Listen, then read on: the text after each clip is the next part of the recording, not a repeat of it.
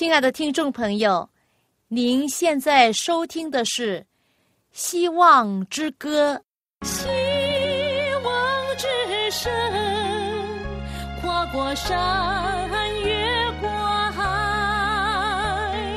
希望之声，传送上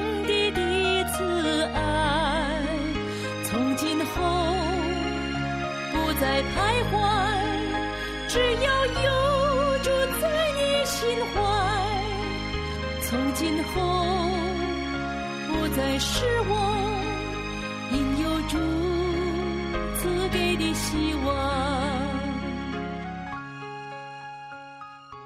亲爱的听众朋友，您好，我是肖阳，很高兴我们又在空中与大家相会。大家好，我的名字叫晶晶。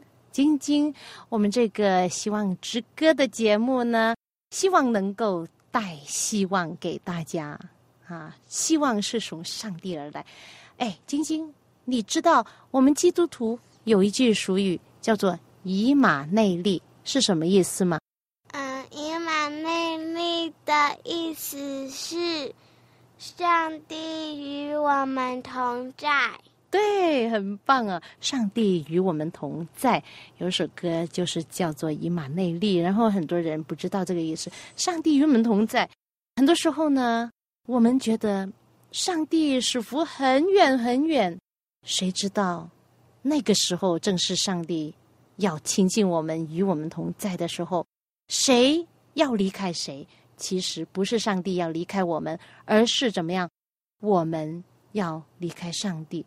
这是非常不幸的事，是当人要离弃上帝、不接受他、离开他的时候，生活呢就没有真正的幸福了。就好像我们最近以来一直讲到的故事——亚当与夏娃，人类的始祖，记得吗？他们在伊甸乐园里面，本来生活的很幸福、很快乐，就因为怎么样？因为他们不听从上帝的吩咐，犯了上帝的诫命，结果呢，罪就临到，而且呢，罪呢影响到不但是他们的一生，呃，影响到全部他们的后代都会影响到，这个就是一个恶果啊，一直的循环，在这个世界里面，罪恶势力的就成了这个罪恶世界的王。所以呢，我们本来是在怎么样？是与上帝应该是很密切的。不过罪呢，将我们与上帝隔绝了。嗯，你知道最最初是谁引起的吗？撒旦。撒旦，撒旦怎么样引诱夏娃犯罪？他就说：“你吃这个果子吧，因为耶稣说，如果你吃这个果子，你会死掉。”然后呢？撒旦他就说：“你吃这个果子吧，你不会死啊，嗯，你不一定死啊。”然后他就歪曲了上帝所说的话，因为其实你不是真正的死掉，就是没有命的死掉，是你不会在这个伊甸园里面，嗯，能够继续的存活，好像以前。上帝造人的时候是给人有永恒的生命，有生命树上的果子可以吃。不过呢，后来呢，因为人不相信上帝的话，是不是不听从了，然后就做了上帝叫他们不要做的事，所以呢，罪就临到。而且撒旦呢是那位敌人，就是对抗上帝的人，他要将人类拉过去他那一边。使得我们与他一同灭亡，很可惜了。亚当夏娃他们就听了撒旦的引诱，听了他的话，所以呢，在小小的事上跌倒的话，他们就造成了严重的后果，影响到全人类都堕入了这个撒旦的陷阱里面。所以呢，有一首歌啊，我记得叫做。小事上忠心呢，就是说，小小的事上，如果我们不忠心的话，大事上也不会忠心。我们如果在小小的事上忠心的话，大事也会忠心。不要因为小事我们跌倒，好像亚当夏娃这样子小小的错，或者只是一次，然后呢就觉得嗯没所谓，这样子就错了。好，那现在我们就来听这首歌哈。我们现在就要听一首歌，这首歌叫做《小事上中心》。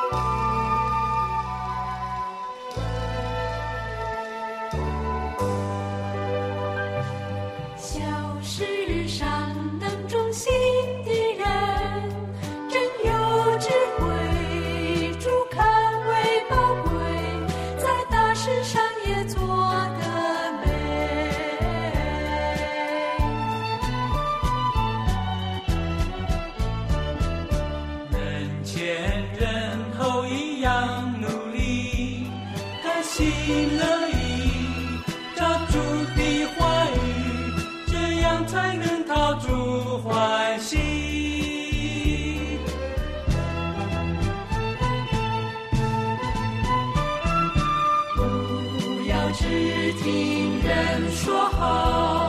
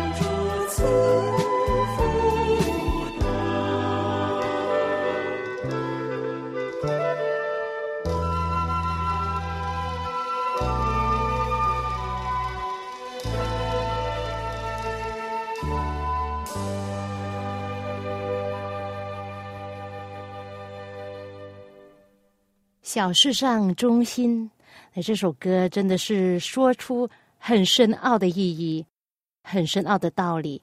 小事上忠心，那大事上一定就会忠心。是的，如果小事上不忠心不义的话，那大事上也做不了。这是圣经上一句非常好的名言，教训我们要小小的事上，我们就要注意我们的言行。在伊甸园中，亚当夏娃，我们刚才说过，夏娃怎么样？在小小的事上，他就觉得啊，我就可以自由了，可以从那棵树上就吃一点果。然后上帝说，这棵树的果不许吃的。呃，不过我只是吃一次而已呀、那上帝可能也会原谅我吧。如果怀着这样的心理的话，你觉得夏娃她是怎么样能够得到上帝的喜悦呢？夏娃堕落了，因为呢，她允许那条蛇是魔鬼在蛇里面结着蛇向她说话。那故事是这样的：夏娃有一天在院子中嘛，然后她就看见那棵树。就觉得，嗯，那棵树为什么上帝叫我们不能吃呢？那那一棵呢，原来是分别善恶的树。那其实当初呢，上帝造人的时候，只把善、把美好的事给了人类，而上帝没有给罪恶的一面给人，因为上帝觉得根本不需要人来承受罪恶的那种的分量，也没有任何的污秽，没有任何的罪来在人的生命中，他们不需要知道罪，不需要知道恶，所以呢，这个树分别善恶树在伊甸园中间。就好像是上帝的律法，上帝的圣言，就是试验亚当夏娃对上帝的忠诚和信靠。那现在呢，蛇就像夏娃就讲话了，而且他的声音呢，就好像天使一般的好听，来引诱他。但是呢，夏娃一点都没有想到，这迷惑人的蛇呢，会成为。堕落天使的媒介，魔鬼撒旦呢，就利用这条美丽的蛇作为媒介，来引诱夏娃。魔鬼怎么样说？他说：“上帝岂是真的说不许你们吃院子中所有的树上的果子吗？”这样的问题呢，就引起了夏娃的那种的回响，因为呢，他心中。的思想正是这样想的：为什么上帝不允许他们吃呢？不是所有的果树的果子都可以吃吗？不过唯有这一颗，为什么上帝叫我们不能吃呢？于是夏娃回答那试探者引诱的人，这位魔鬼，他回答说：“对，院子中树上的果子我们都可以吃，唯有院当中的这一棵树上的果子。”上帝曾说：“你们不可吃，也不可抹，免得你们你们死。”于是蛇就对女人说：“你们不一定死的，因为上帝知道了，你们吃的日子眼睛就明亮了，你们就能够好像上帝一样，能够知道善恶。”蛇所说的：“你们吃了这树上的果子，就能够。”达到更崇高的生活境地，进入更广阔的知识领域。蛇就是魔鬼撒旦，他自己吃了禁果，他就在那棵树上，所以呢，他就很引诱撒旦的语气，就这样说：“你看，我自己吃了禁果，就得到了说话的才能。”他又暗示啊，是上帝。不允许他们吃这树上的果子，乃是由于出于嫉妒的心，唯恐他们升高就与他相等了，与上帝相等，好像上帝这么有智慧。正因为这果子有奇妙的特征，足以使人有智慧和能力，所以上帝才不允许你们吃，甚至不允许你们磨。撒旦就这样暗示。上帝所警告他们的话不会真正实现的，不过是用来吓他们的而已。他们怎么会死呢？他就说：“你们岂不是吃过生命树上的果子吗？”上帝这样做，无非是要拦住你们达到更高的发展，得到更大的幸福。亲爱的朋友，撒旦就是这位魔鬼，他的主要的工作呢，就是迷惑人。从当初他犯罪堕落之后，一直到今天，他都在迷惑人。从亚当的日子到今天，撒旦的工作就是这样，并且已经得到很大的成功。他引诱人不相信上帝的慈爱，怀疑上帝的智慧。他经常的想引起一种轻慢、好奇之心，一种求知之欲。来试探上帝智慧和能力的奥秘，因此呢，许多人想要探索上帝的美意所保留的事，而忽略了他所显示的真理。殊不知，这些真理正是人得救所必须的。撒旦试探人，使人不顺从上帝；撒旦引诱人。使人认为自己正在踏入奇妙的知识领域，但是这完全是一种欺骗。人自以为进步而洋洋得意。其实呢，人正在践踏上帝所定的规条，自己正走向败坏和死亡的路，这是非常的不幸。撒旦告诉那圣洁的夫妇，违反上帝的律法是与他们有利的。今天我们岂不是也听到这同样的论调吗？今天许多人说，遵守上帝诫命的是多么的狭窄，同时呢，他们认为啊自己有更宽大的见解，并享有更充分的自由。但是呢，这只不过是撒旦当初在伊甸园中那句话的一种的反照。一样的，撒旦说什么？他说：“你们吃的日子，也就是说，你们违反上帝诫命的时候，撒旦说自己吃了禁果得到很大的好处。但是呢，他没有让人知道，他已经因犯罪而被赶出天庭，他已经堕落了。”他已经成了上帝的仇敌。他虽然已经发觉罪的结果乃是无限的损失，但是他为了使他人陷入同样的境地，他就掩饰着自己的痛苦。照样，今天违反诫命的人也设法掩饰自己的真面目。虽然自称是圣洁，可是呢，这种高傲的说法呢，只能使他成为。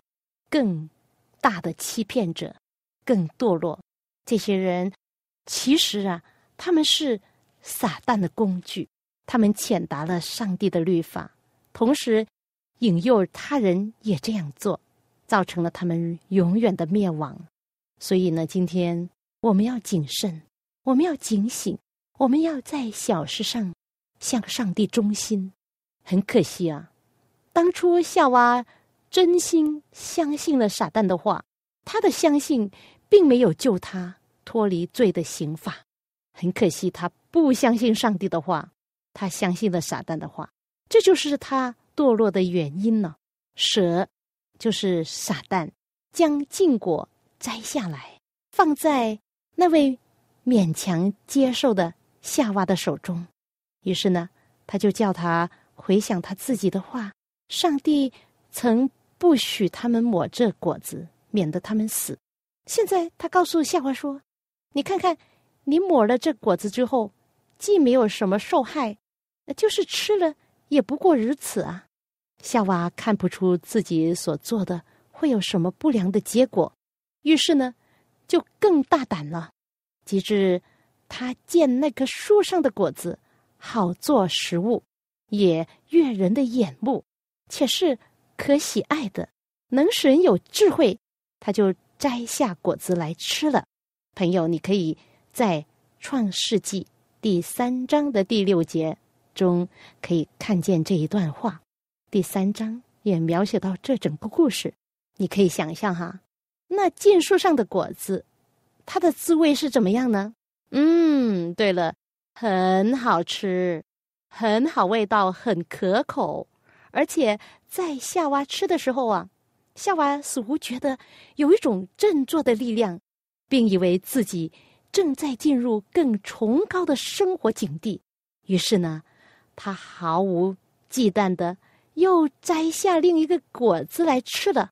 夏娃既违反了上帝的禁令，她就成了撒旦的工具，去陷害她的丈夫。于是呢。在一种非常不自然的兴奋状态之下呢，她手里满满的捧着禁果去找她的丈夫亚当，向他诉说一切的经过。你想想，亚当他看见夏娃，听见他诉说的一切经过，他怎么样反应？亚当脸上现出了愁容，并表示非常惊讶和恐慌。他听了夏娃的话。就回答说：“这必定是上帝警告我们所要提防的那位仇敌，而且呢，由于上帝的判决，夏娃是必定要死的，因为他违反了上帝的话，他吃了那个上帝叫他不要吃的果，而夏娃却劝她的丈夫说：‘吃啊，不怕的。’而且呢，并引用了蛇的话，就说：“我们不一定死的。”他又推论说，这话必定是真的，因为他并没有感觉到上帝不喜悦他，反而感觉到愉快、兴奋，并且有新的生命贯彻在他的全身。他以为这种新生命就是上天的使者所富有的。亚当看出他的伴侣，他的妻子，已经违背了上帝的诫命，干犯了。那试验他们忠诚和爱心的唯一禁令，于是呢，他的心中起了剧烈的征战。他悔恨自己不应该让夏娃离开自己。如今事情既然到了这地步，他必须与他所爱的伴侣分离呀！这怎么能行呢？他不能忍心这样做啊！亚当曾经与上帝和圣天使作伴。他曾经见过创造主上帝的荣耀，他也知道人类如果一直的忠心侍奉上帝，他们将要何等远大的前途啊！但是呢，他一想到要失掉这在他看为比一切更贵重的一个恩赐，就是把一切的福分都忘记了，他对造物主上帝的爱心。感恩和忠诚被爱夏娃的心压倒了。夏娃原是亚当身体的一部分，所以呢，亚当不忍与他分离。亚当没有想到，那具有无限全能的上帝，既用尘土造了一个活泼俊美的亚当，又曾经因为爱他而为他造了他的配偶夏娃。同样呢，也很可以啊，补上这个空缺的。如果夏娃不在了，上帝一定会有他的方法，加倍的供给亚当，赐给他不会缺乏的满足的心的。不过当时亚当没有这样的信心，亚当终于决意与夏娃利害与共。如果夏娃必须死。亚当就愿意与他同死。亚当想，那聪明的蛇所讲的话，或许是可以信的嘛。这时候呢，夏娃站在他面前，好像没有违背上帝之前一样的美丽，并似乎是一样的天真无邪。这时候，夏娃向亚当表示，他比以前更爱他。夏娃身上也没有显出什么死亡的一些的迹象，于是呢，亚当决意冒险，不问后果如何，拿起禁果来，很快的就把它吃下去了。亚当犯罪之后，起先以为自己进入了更崇高的生活境地，但是不久呢，他想起自己的罪，就甚是恐怖。那向来温暖的空气，这时候。也因为犯了罪的夫妇，感觉到寒冷了。他们过去所有的爱情和平安，现在消失了，带之而来的乃是有罪的感觉，和对将来的恐惧，以及心灵方面的空虚。过去环绕他们的光，就是上帝的荣耀，给他们穿的这些光明的，好像一个光明衣服这样的，在他们身上的。这种的光现在不见了，所以呢，他们就看见自己赤身露体，设法为自己编造遮体的一件的衣服，或者什么东西来遮盖他们的羞耻，因为他们不能赤身露体的见上帝和圣天使的面呢。这时候呢，他们才看出他们罪的真面目。亚当责怪他的伴侣，不该那样愚昧的离开他。并受蛇的迷惑，但他们自以为上帝过去既然多方面表示爱他们，这必能赦免这一次的过犯。他们想自己总不至于受到很大的刑罚吧？因为我们所犯的只是第一次小小的错而已，你知道吗？当我们这样想的时候呢，撒旦就成功了，就笑了。他已经成功的引诱。女人不相信上帝的慈爱，怀疑他的智慧，并干犯上帝的律法。随后呢，又接着这位女人夏娃，使亚当也跌倒了。是的，亲爱的朋友，人种什么就收什么。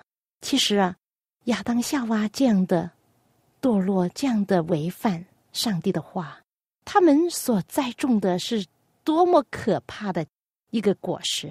所以呢，他们收取的就是全人类都一同连累到的罪的影响。所以呢，我们今天，我们每一个人都是罪人，靠着耶稣的救恩，靠着他的牺牲，靠着他的死。我们才有生命，才能够恢复当初上帝在伊甸园造人的时候所有的那种的永生的生命。不过，今天真的我们学到一个功课，就是我们种什么，我们就会收什么。好，现在我们来听这首歌《种与收》。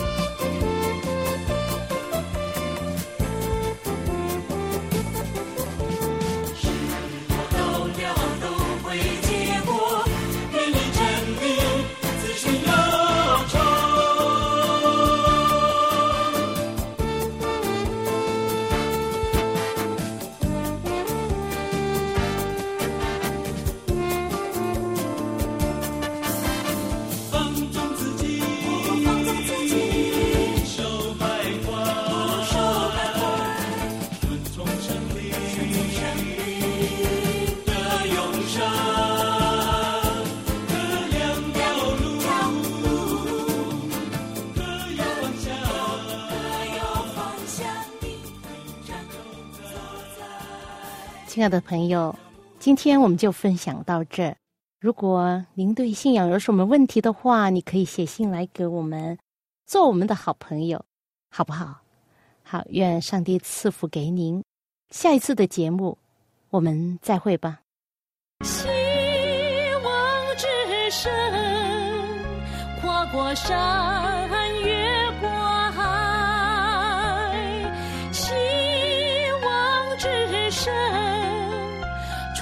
上帝的慈爱。从今后不再徘徊，只要有住在你心怀。从今后不再是我